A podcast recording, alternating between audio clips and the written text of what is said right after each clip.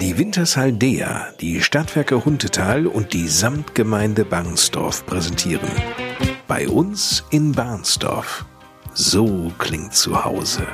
Die Podcast Lokalradioshow mit Lars Kors.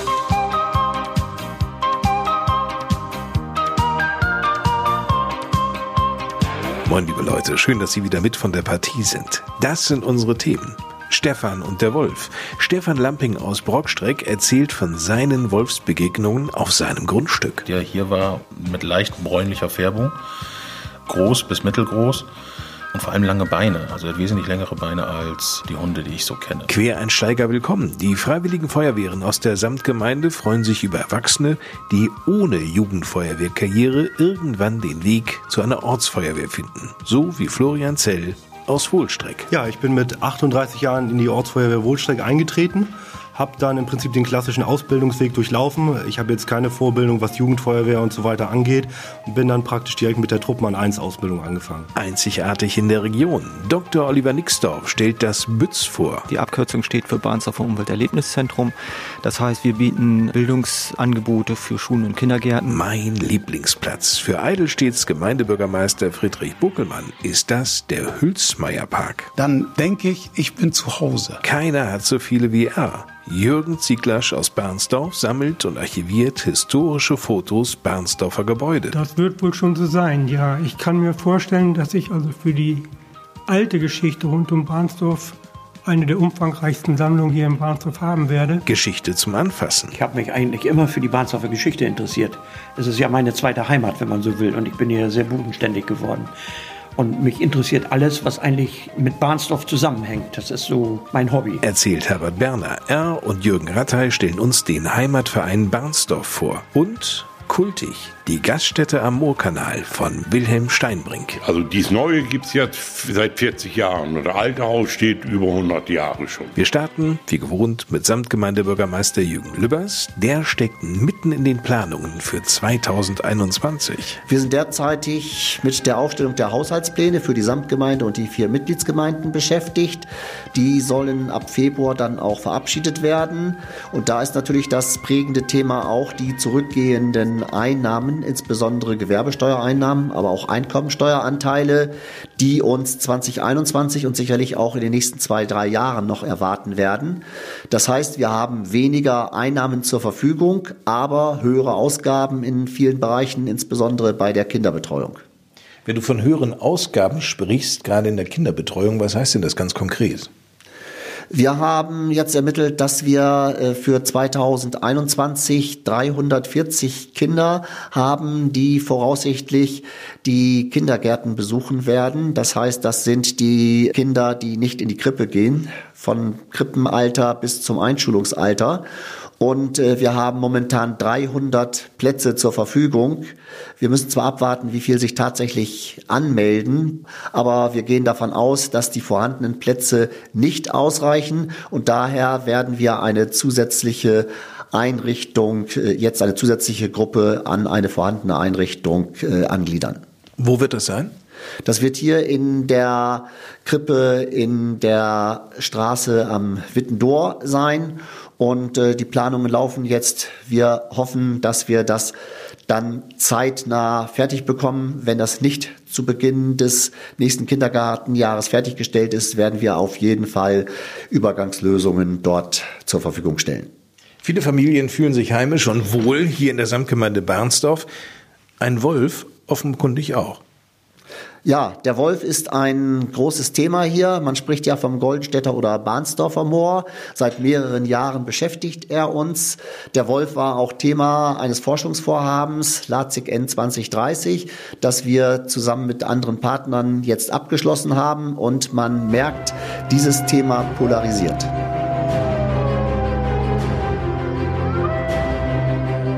Erster Juli 2020.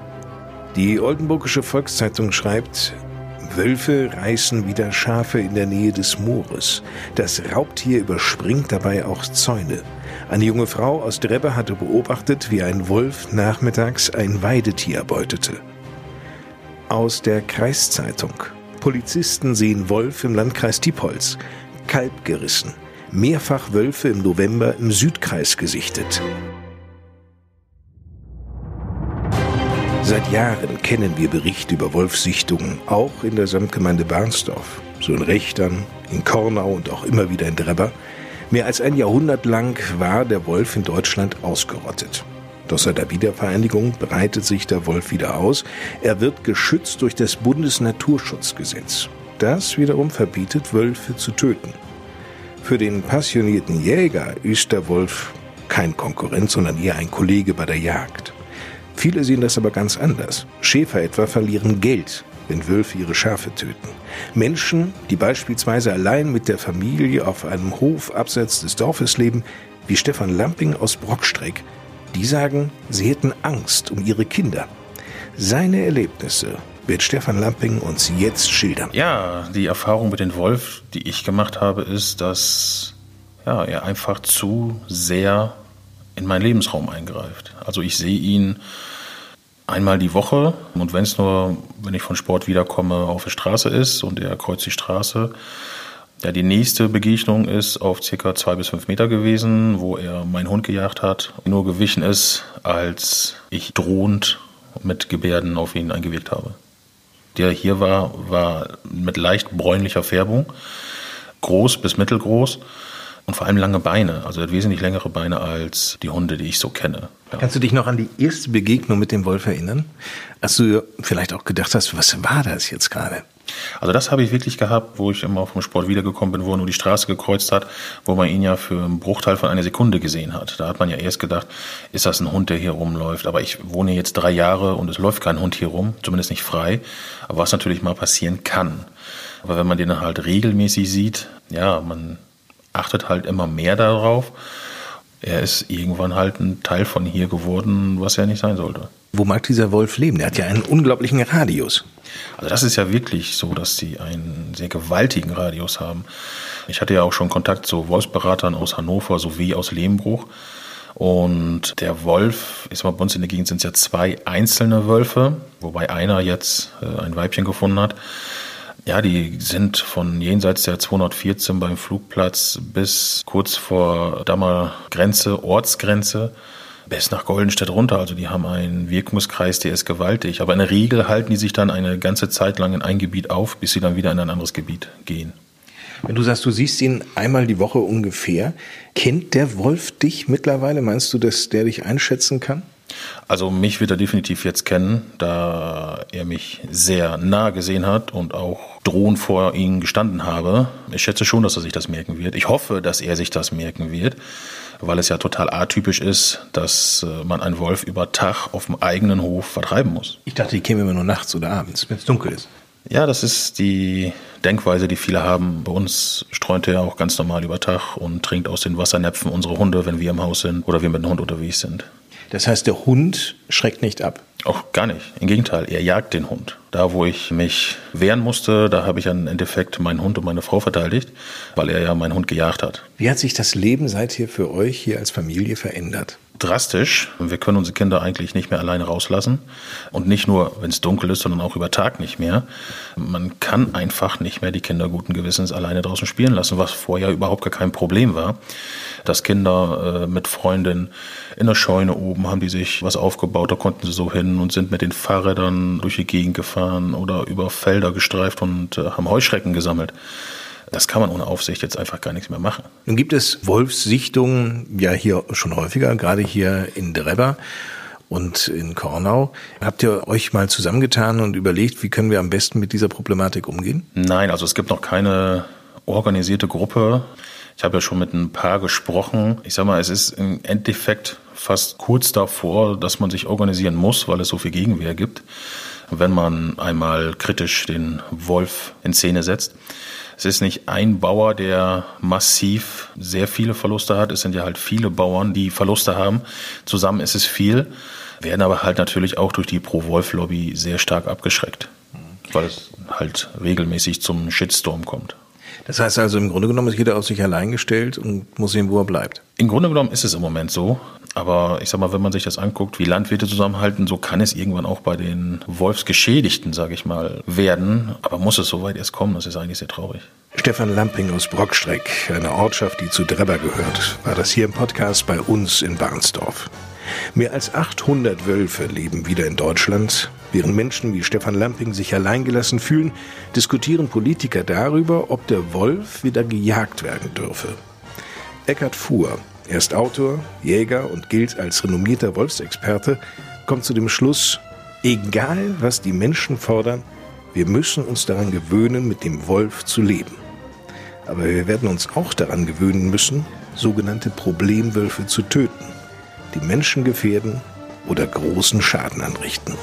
Zitat Ende.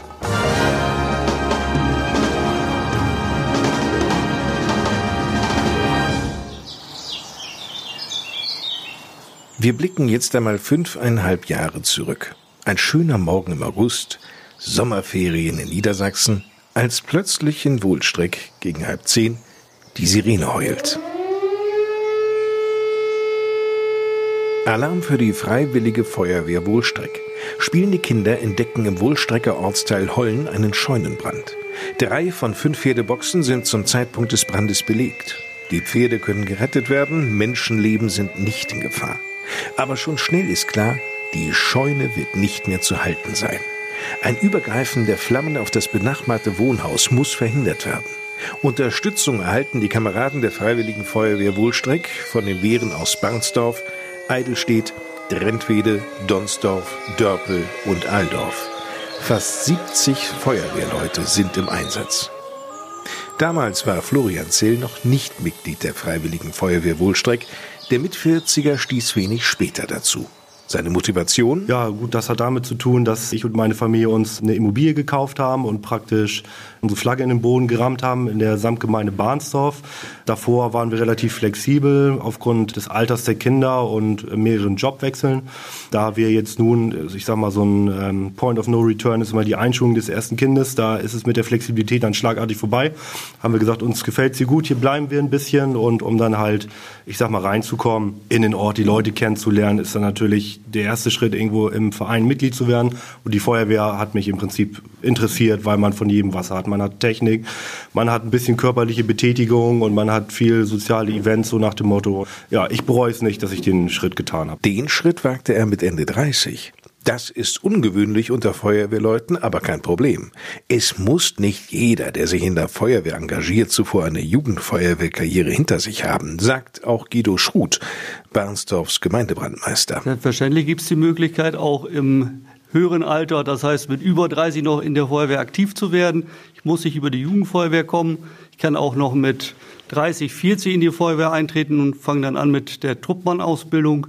Das ist eine 50-stündige Ausbildung, die an einer Feuerwehrtechnischen Zentrale stattfindet und dann kann ich mit meinem Feuerwehrleben anfangen. Florian Zell hängte sich rein in die Ausbildung. Im ersten Jahr Truppmann 1, im zweiten Jahr Truppmann 2 mit Funkerausbildung und jetzt im dritten Jahr Atemschutzgeräteträger. Damit ist man mehr oder weniger voll einsatzfähig. Es ist ja so, sobald man irgendwo an die Rauchgrenze kommt, braucht man einen Pressluftatmer oder irgendwelche anderen Hilfsgeräte.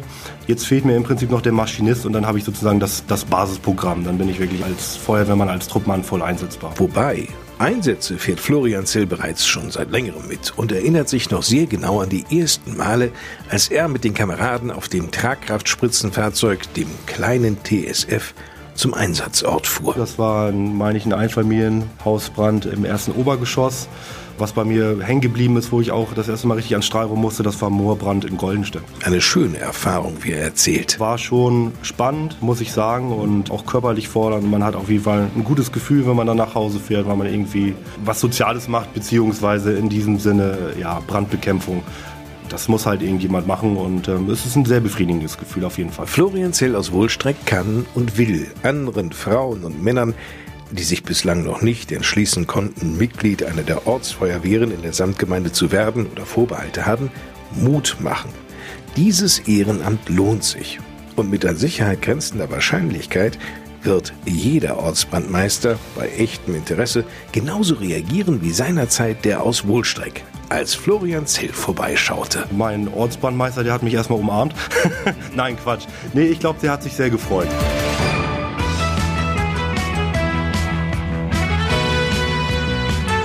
Wer Anfang der 90er Jahre von Drentwede kommend nach Bernsdorf fuhr, konnte bereits von weitem die hohen Schornsteine zur Rechten sehen. Sie gehörten zur Erdgasreinigungsanlage.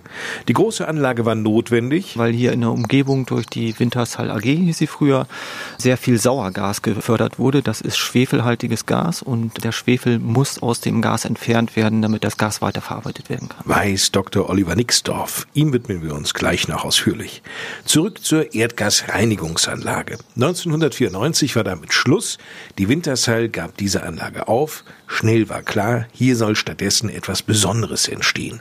Und so wurde das Gelände zunächst in die Hände mehrerer Vereine gelegt. Damals hieß es noch RCB, Recycling Zentrum Barnsdorf weil diese Vereine sich dadurch getragen haben, dass sie Altpapier gesammelt haben und dieses Altpapier dann veräußert haben. Und so sind die ersten Gelder generiert worden, um Umweltbildung hier zu realisieren. 2004 trat der Naturschutzbund, der NABU, als Gesellschaft dabei und so wurde aus dem Gelände am Bremer Dreh in Bernsdorf das NABU Umwelt- und Erlebniszentrum. Nach dem Ausstieg des NABU kam dann drei Jahre später Oliver Nixdorf dazu. Der gebürtige Bernsdorfer ist promovierter Biologe und übernahm 2008 die Leitung des neuen Bütz, des Bernsdorfer Umwelt- und Erlebniszentrums. Wir machen sozusagen die Wundertüte der Natur auf und zeigen so ein paar kleine Details über faszinierende natürliche Dinge. Und die vorrangig ganz jungen Besucher im Kindergarten oder Grundschulalter sind begeistert. Unter der Vielzahl der Möglichkeiten, hier Natur mit allen Sinnen zu entdecken, sind diese Angebote der Renner. Kescherangebote, dass wir mit den Kindern zu unseren Teichen gehen, die Wassertiere keschern können. Wir geben dann den Hinweis darauf, wie Tiere unter Wasser atmen zum Beispiel. Geradezu geflasht sind die Kinder hiervon. Die Tiere, die, glaube ich, immer am meisten äh, von den Kindern gemocht werden, sind die Molche und die Frösche. Molche gehören auch zu den Lurchen, sind ungefähr acht bis zehn Zentimeter groß und sehen so ein bisschen drachenähnlich aus. Deswegen sind die immer die Highlights sozusagen bei den Kescherangeboten. Viele Viertklässler aus der Samtgemeinde Barnsdorf freuen sich vor allem auf einen ganz besonderen Ausflug ins Bütz. Und zwar zum Ende Ihrer Grundschulzeit? Wir haben so ein kleines Angebot, wo wir den Schulklassen eine Wiese bei uns auf dem Gelände zur Verfügung stellen, wo die eine Nacht verbringen können, um zum Beispiel Abschlussfeiern nach der vierten zum Übergang in die weiterführenden Schulen machen können. Also dann zelten die hier? Dann zelten die hier, ganz genau. Um die 800 Besucher im Jahr erkunden das liebevoll angelegte Gelände des Bütz. Oliver Nixdorf mag hier jede Ecke, jeden Winkel.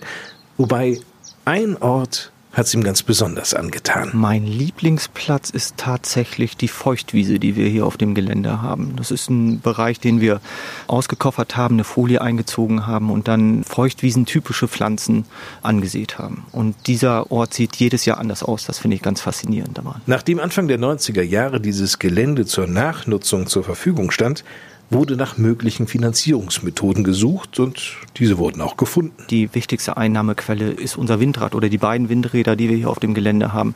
Ähm, durch die Einnahmen der EEG-Vergütung äh, stecken wir sozusagen die Gelder dann in unsere Projekte und in die Personalmittel. Allerdings seit diesem Jahr greift eine Gesetzesänderung im Erneuerbaren Energiegesetz. Die Nutzung alter Windkraftanlagen, die 20 Jahre oder älter sind, die rentiert sich nicht mehr. Das trifft das Bütz richtig hart. Denn auch an der Institution Bütz soll auch künftig festgehalten werden. Darin sind sich Politik und auch Bürger einig. Mittlerweile tagt regelmäßig ein Arbeitskreis. Das Ziel, Maßnahmen zur Verbesserung der finanziellen Situation des Bütz zu entwickeln. Stefan Bruns, der Vorsitzende dieses Kreises, wird in der Kreiszeitung mit den Worten zitiert, das Bütz gehört zu Barnsdorf und Barnsdorf steht zum Bütz. Das ist ein ganz klares Bekenntnis. Und das wiederum freut Oliver Nixdorf, den Leiter des Bütz, sehr. Vor allem, dass ich eigentlich das, was ich mal gelernt habe, also wo ich mein Herzblut äh, dran hängen habe, dass ich das nach wie vor weitermachen darf und dass ich das auch anderen Generationen, jungen Generationen weitergeben darf. Und zwar hier im Bütz dem Barnsdorfer Umwelterlebniszentrum. An den Start ging es in dieser Form auf dem ehemaligen Gelände der Erdgasreinigungsanlage vor 13 Jahren.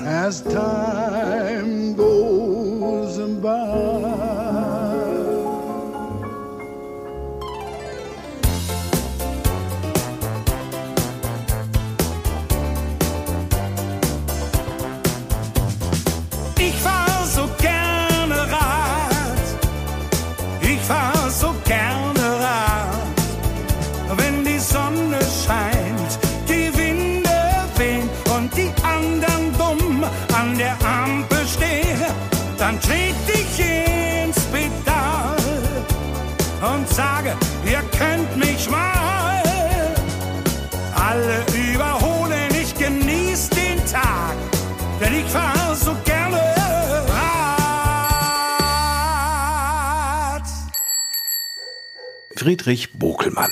Gemeindebürgermeister in Eidelstedt fährt für sein Leben gerne Fahrrad. Seine Stammroute führt ihn regelmäßig in den Hülsmeierpark. Wenn ich auf dem Fahrrad sitze, bin ich tiefenentspannt, dann fahre ich in jede Ecke. Ich fühle mich dann rundherum wohl. Nicht nur, weil ich mich bewege, sondern auch, weil die Betriebe gut sind. Man sieht dann, da bewegt sich immer noch was. Das waren kein Eintagsfliegen. Das ist etwas, was für mich beruhigend ist. Dieser Gewerbepark ist in der Samtgemeinde Barnsdorf sein Lieblingsplatz.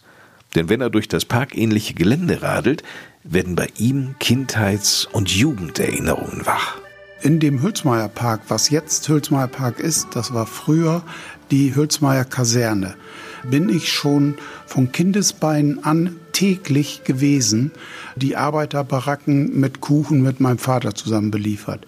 Nachdem ich die Bäckereibetriebe übernommen hatte, habe ich bis zum letzten Tag des Bestehens der Hülsmeier Kaserne dort täglich Brötchen und Brot geliefert. Nicht nur das. Wenn hier bei Kolzorn Ferien waren, haben wir auch immer in der Kaserne im Offizierheim unsere wöchentlichen Kegelabende gemacht, was immer ein Highlight für den gesamten Verein war. Als Ende 2005 die Bundeswehrsoldaten der Flugabwehr-Raketengruppe 25 in den Norden der Republik umgesiedelt wurden, ließ das Friedrich Bokelmann keine Ruhe. Diese Liebe zu diesem Park hat mich auch dann, wie die Kaserne aufgelöst wurde, dazu gebracht, dass ich als einziger dann nach Leck in Schleswig-Holstein gefahren bin, wo die Soldaten dann ihre neue Heimat gefunden haben.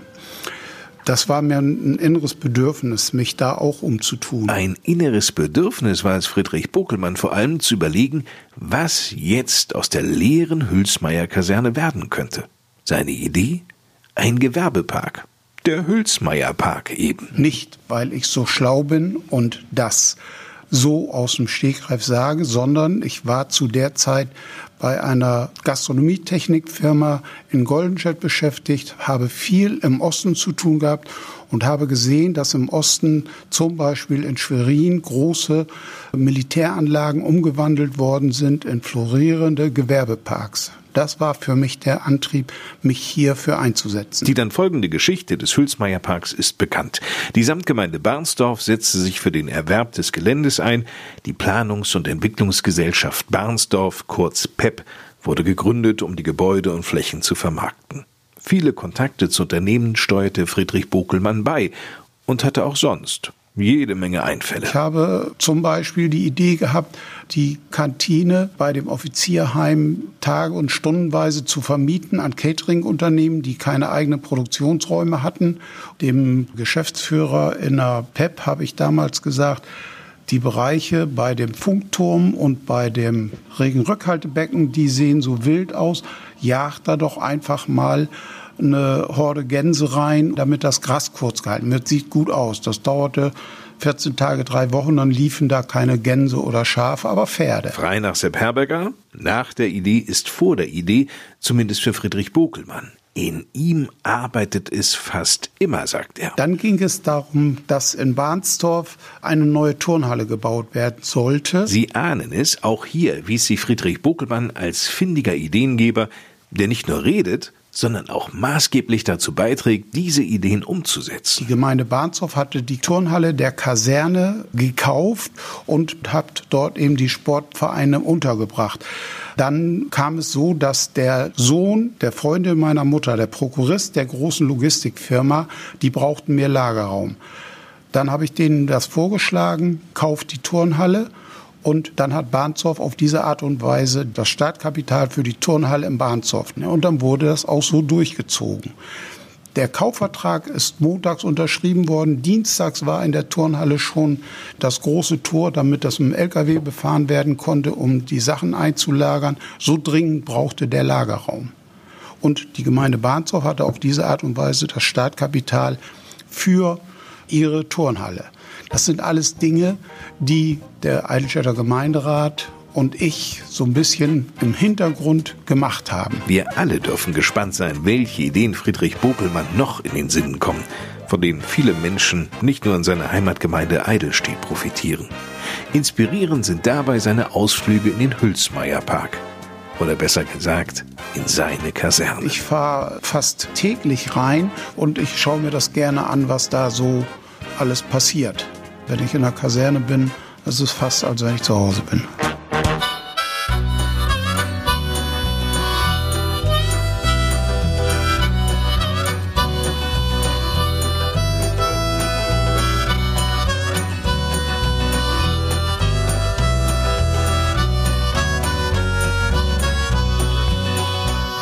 Schätze müssen ja nicht immer funkeln oder in Geld aufzuwiegen sein.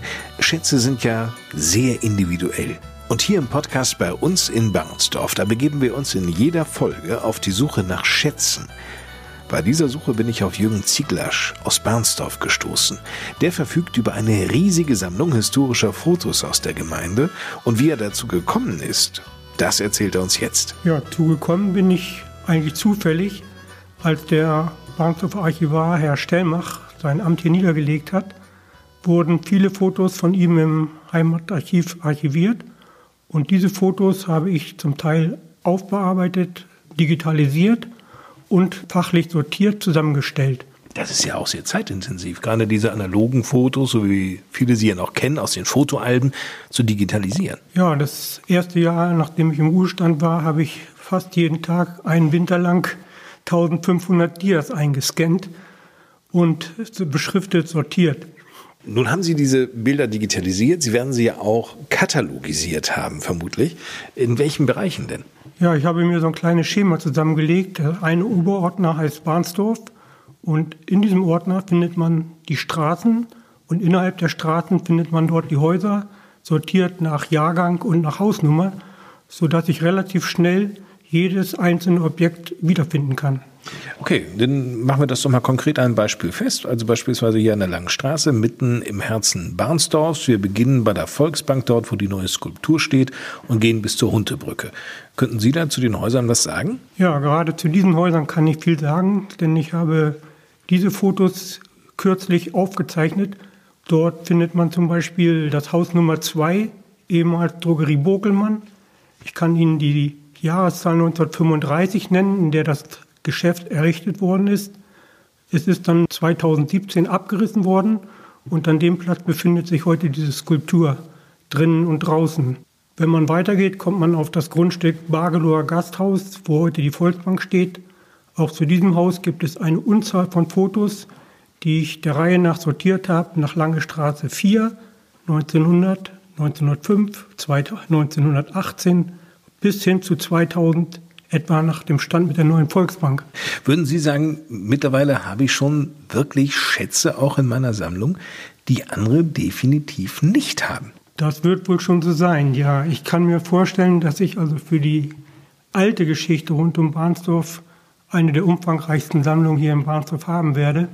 Sind Sie denn so ein urechter Barnsdorfer? Nein, das bin ich nicht. Ich komme aus dem Bereich Wolfsburg und bin erst 1972 nach Barnsdorf gestoßen, berufsbedingt. Ich habe dann 40 Jahre bei der Wintershall gearbeitet.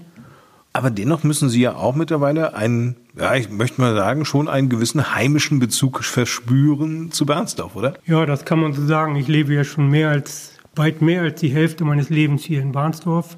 Und es sind auch viele Einheimische sehr überrascht, wie gut ich mich hier inzwischen auskenne und über die Geschichte des Ortes, über die Familien des Ortes Bescheid weiß.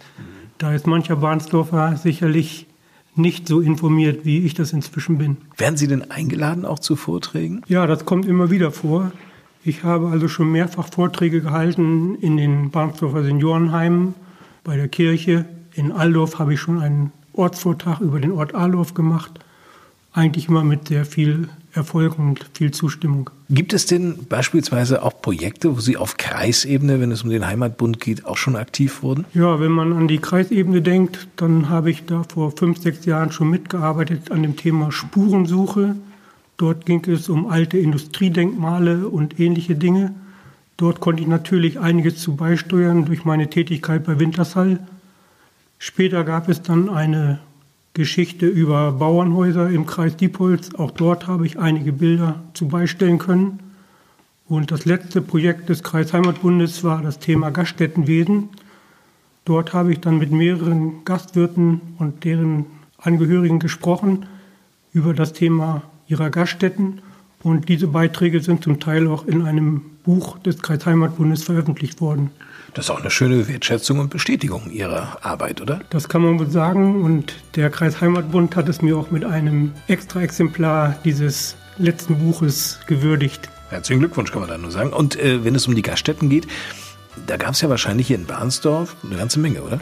Ja, also wir haben als Heimatverein etwa 30 Gaststätten zusammengetragen. Wir haben eine Reihe von Informationen und ich denke mal, dass es das nächste Thema meines Vortrages hier im Heimathaus sein wird. Gaststättenwesen in Barnsdorf.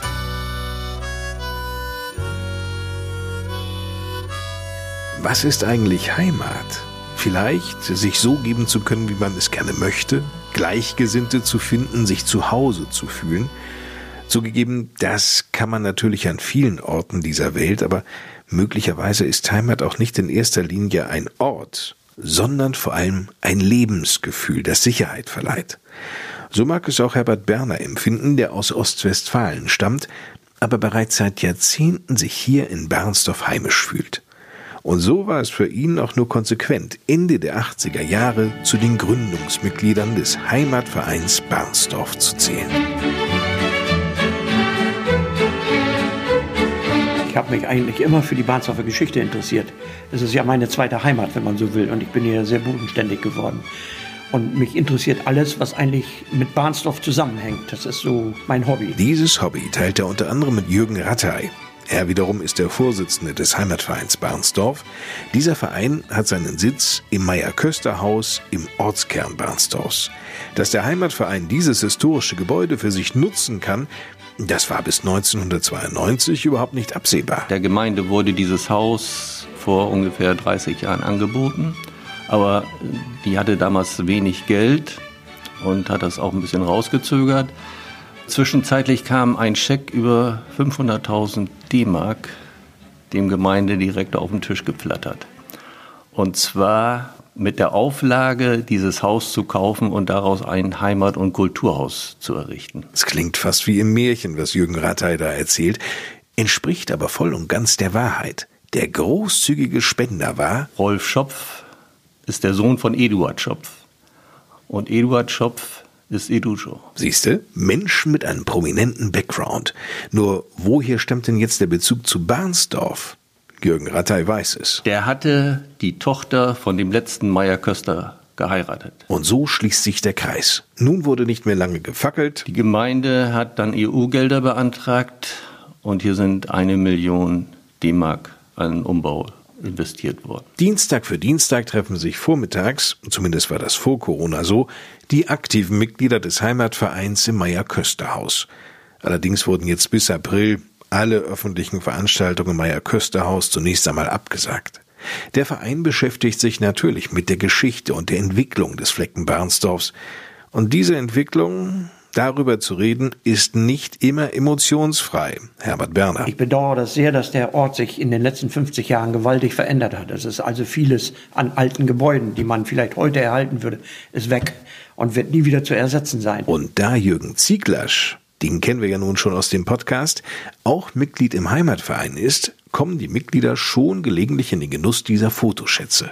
Herbert Berner erinnert sich an diese Veranstaltung vor zwei Jahren, die der Fotosammler und Archivar Jürgen Zieglasch initiierte. Er hatte also eine Straße nur genommen, hat die Vergangenheit und die Gegenwart gegenübergestellt. Und Sie glauben gar nicht, was das für ein Interesse war. Das war abends mit, mit über 100 Leuten besucht. Diese Geschichte zu sehen. Und dann sieht man erst, was eigentlich Bahnsdorf verloren hat in, in den letzten Jahren. Ne? Neben dem Meier Küsterhaus widmet sich der Heimatverein Bernsdorf auch noch weiteren Gebäuden auf dem Gelände. Wir haben ja ein Göpel, eine Feldscheune, eine Stellmacherwerkstatt, einen denkmalgeschützten Speicher. Da muss immer wieder Hand angelegt werden. Wir sind zurzeit eine Truppe von 10, 12, 13, 14, die aktiv arbeiten. Bei besonderen Anlässen können wir auch auf 30 Leute zurückgreifen. Zwar wird das Gelände dem Heimatverein kostenlos von der Gemeinde zur Verfügung gestellt, Aber unterhalten muss es der Verein selbst. Nur durch Mitgliedsbeiträge ist das allerdings schwierig. Gefragt nach der Höhe des Beitrags winkt Herbert Berner ab. Oh, den darf man gar nicht erwähnen. Also 15 Euro und Ehepaar 20 Euro, das ist nicht viel. Da hat Jürgen Rattay recht, zumal es sich hierbei um den kompletten Jahresbeitrag handelt. Daher sind Feste auf dem Gelände wichtig, aber schon seit einem Jahr eben nicht mehr möglich. Eine Planung lässt sich nur unter Vorbehalt erstellen. An Ideen mangelt es zumindest nicht. Hier auf diesem Gelände ist auch der Fischereiverein untergebracht. Auch da sind wir im Gespräch, dass wir zusammen etwas auf die Beine stellen. Die Mitglieder des Heimatvereins verfolgen mit Aktivitäten ein ganz großes Ziel. Eigentlich das Erhalten von alten Gegenständen, dass wir diese Teile für die Jugend reservieren. Und an Nachwuchs mangelt es. Die Mitglieder des Heimatvereins befinden sich allesamt im Rentenalter. Umso wichtiger die Lust auf die Heimatgeschichte Barnsdorfs schon bei den ganz Jungen zu wecken. Jürgen Rattay. Ab und zu kommt auch mal ein Lehrer und fragt, ob sie sich das hier anschauen können. Machen wir auch, wir machen Führungen. Das ist so meistens dritte, vierte Klasse von der Grundschule, die sich die Gebäude anschauen. Im letzten Jahr hatten wir auch einen Kindergarten. Die wollen nächstes Jahr wiederkommen. Die waren so begeistert, die, wir haben alte Spiele, Stelzen laufen, Dosen werfen. Sowas gibt es nicht mehr. Aber wir haben noch diese Spielsachen und wenn die Kinder sich auf der Erde rumwälzen, das dürfen sie bei uns auch. Sie merken, der Heimatverein Barnsdorf möchte keineswegs Geschichte staubtrocken vermitteln. Nein, Geschichte wird hier zum Anfassen geboten. Der Tabakschuppen, wie auch andere Gebäude auf dem Meyer-Köster-Gelände, Die sind vollgestellt mit alten Werkzeugen beziehungsweise landwirtschaftlichen Geräten und man darf sich auch auf unseren Trecker setzen und mal hupen. Es ist alles zum Anfassen. Wir haben uns überlegt, auch wenn im Augenblick noch der Lockdown greift und die Gasthäuser und Restaurants lediglich Gerichte zum Abholen anbieten können, möchten wir hier im Podcast bei uns in Barnsdorf hin und wieder Gaststätten vorstellen, die schon kultig wirken, wie die Gaststätte am Moorkanal von Monika und Wilhelm Steinbrink. Innen sieht's so aus. Richtig urtümlich, ne? Alte Brettstühle und sowas waren da und, und eine Holzbank und sowas, ne? Und dann drei kleine Tische und dann. Und jetzt hier im neuen Haus?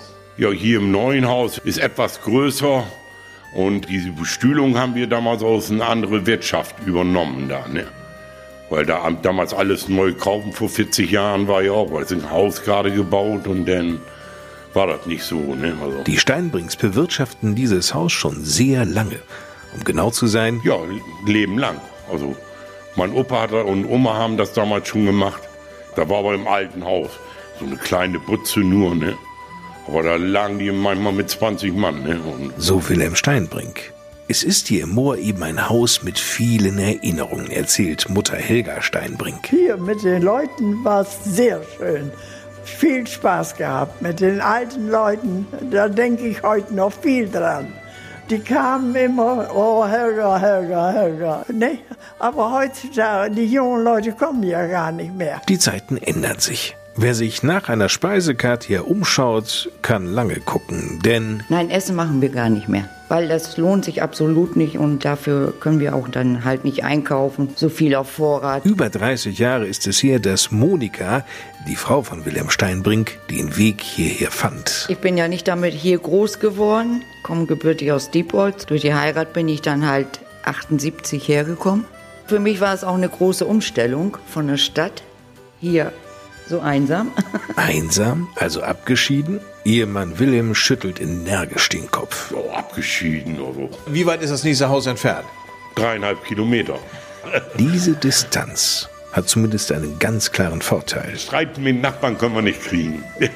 Nicht schlecht, wobei Monika Steinbrink rückblickend feststellt, Gott sei Dank gab es dann schon Telefon. Sonst, ich glaube, es wäre sehr schwierig geworden für mich. Also abends ist hier wahrscheinlich Ruhe, ne? Hier ist ganz ruhig. Ich gucke auch lange abends Fernsehen und ich kann auch hier in der Stube, im Wohnzimmer mal Jalousie ruhig hochlassen. Also hier fährt dann nichts mehr. Hier ist Ruhe. Absolut. Und wenn Wilhelm Steinbrink an seine Gäste denkt, dann denkt er gerne zurück an die Die Unterhaltung mit den Leuten und so. Jeder erzählt von seiner Jugend und was wir unternehmen wollen und von der Landwirtschaft wurde dann viel gesprochen, weil ich damals ja auch noch Landwirtschaft gemacht habe. Ne? Dann wurden da Erfahrungen ausgetauscht und so. Ne? Wenn die Landwirte hier zugange waren, dann guckten die halt auch, oh, der Trecker fährt da zur Wirtschaft, fährt aber nicht weiter. Der andere gleich Fluch hoch und her und dann haben die hier gesessen. Ne? Manchmal bis drei Uhr nachmittags. Ne? Also damals konntest du ja auch noch alles fahren und so. Ne?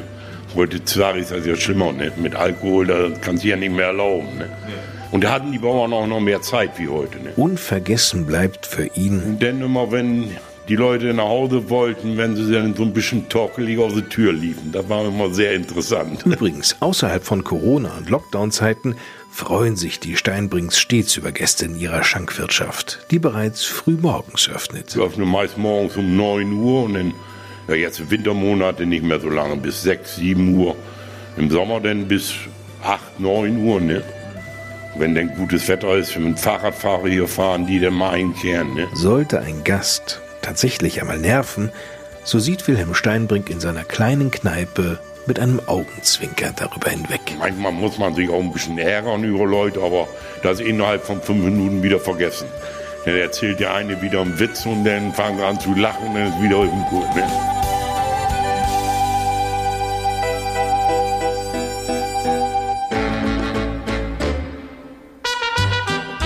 Zum Schluss dieses Podcasts bei uns in Barnsdorf sind wir wieder im Rathaus der Samtgemeinde Barnsdorf hier am Markt, gelandet im Büro von Samtgemeindebürgermeister Jürgen Lübbers. Jürgen, 2021, ein Jahr, in dem es sicherlich an sich viele Veranstaltungen hätte geben können. Wird es die denn auch noch geben? Was schätzt du? Ich hoffe, dass ab Sommer wieder zahlreiche Veranstaltungen stattfinden können.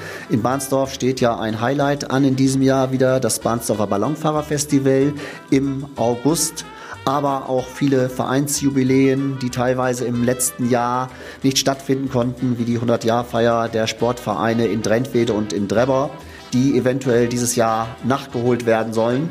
Ich hoffe, dass tatsächlich diese Veranstaltungen auch stattfinden können. Das ist auch ganz wichtig für die Vereine, denn die Vereine haben es momentan auch sehr schwer. Sie müssen darum kämpfen, dass nicht viele Mitglieder austreten, weil momentan kaum Aktivitäten stattfinden. Worauf freust du dich 2021 am meisten? Ich hoffe, dass es demnächst wieder möglich sein wird, ein normaleres Leben zu führen, dass man auch wieder in die Gastronomie gehen kann und dass man auch wieder verreisen kann. Dann hoffen wir das mal gemeinsam, dass es ein gutes Jahr 2021 wird. Herzlichen Dank, Jürgen Lübbers. Und damit endet unser Podcast bei uns in Barnsdorf. Ich bin Lars Kors.